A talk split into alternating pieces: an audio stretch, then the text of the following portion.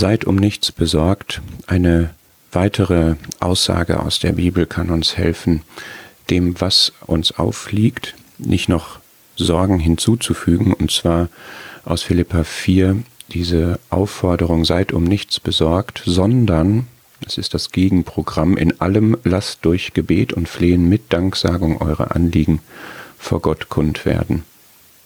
Wir haben in der letzten Folge gesehen, dass wir unsere Sorgen auf Gott werfen sollen.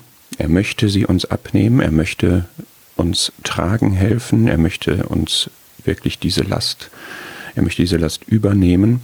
Und hier sehen wir jetzt im Grunde, wie das geht, nämlich durch Gebet. Seid um nichts besorgt, sondern in allem lasst durch Gebet eure Anliegen vor Gott kund werden. Ich kann mich ins Gespräch mit Gott begeben. Ich kann im Gebet mit Gott die Dinge aussprechen, die mir Sorgen machen, wenn ich schon zu Sorgen gekommen bin.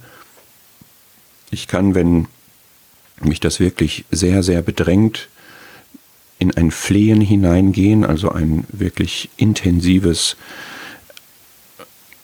ja, heftiges Flehen, wo ich wirklich meine Not vor Gott bringe, ein Psalmwort fordert uns auf, schüttet euer Herz vor ihm aus. Und ich kann aber gleichzeitig auch Danksagung damit verbinden, weil es bei aller Not, die da sein mag, auch immer Grund gibt zu danken. Aber was auch immer mir anliegt, das kann ich vor Gott bringen im Gebet. Und der Vers setzt dann fort, dass der Friede Gottes, der allen Verstand übersteigt, unser Herz und Sinn bewahren wird in Christus Jesus. Das heißt, diese Verheißung, dass wir im Gebet unsere Sorgen vor Gott bringen können und überhaupt alle Anliegen, ist auch wieder damit verbunden, dass es Frieden, eine Zusage des Friedens gibt. Und das ist jetzt nicht nur ein psychologischer Effekt. Es ist nicht so, dass ich jetzt hier ein Seelenventil aufmache und damit ist alles gut. Es ist vielleicht überhaupt nichts gut.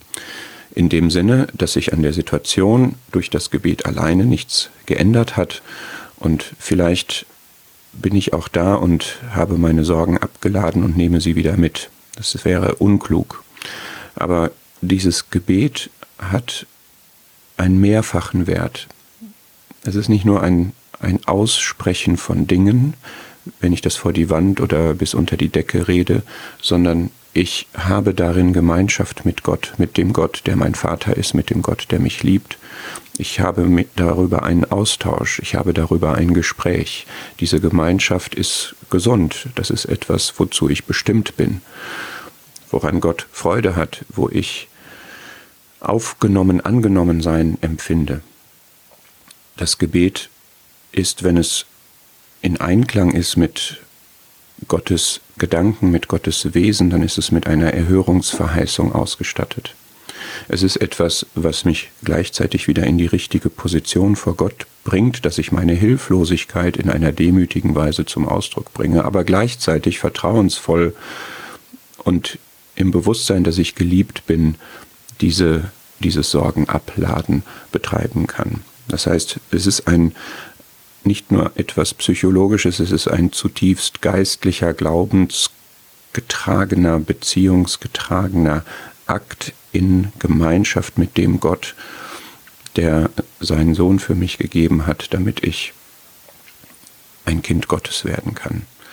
Seid nicht besorgt, sondern lasst eure Anliegen durch Gebet und Flehen mit Danksagung vor Gott kund werden, mit der Verheißung des Friedens, der allen Verstand übersteigt, den wir verstandesmäßig in einer solchen Situation vielleicht gar nicht erklären können und auch nicht müssen, sondern den wir so dankbar annehmen können.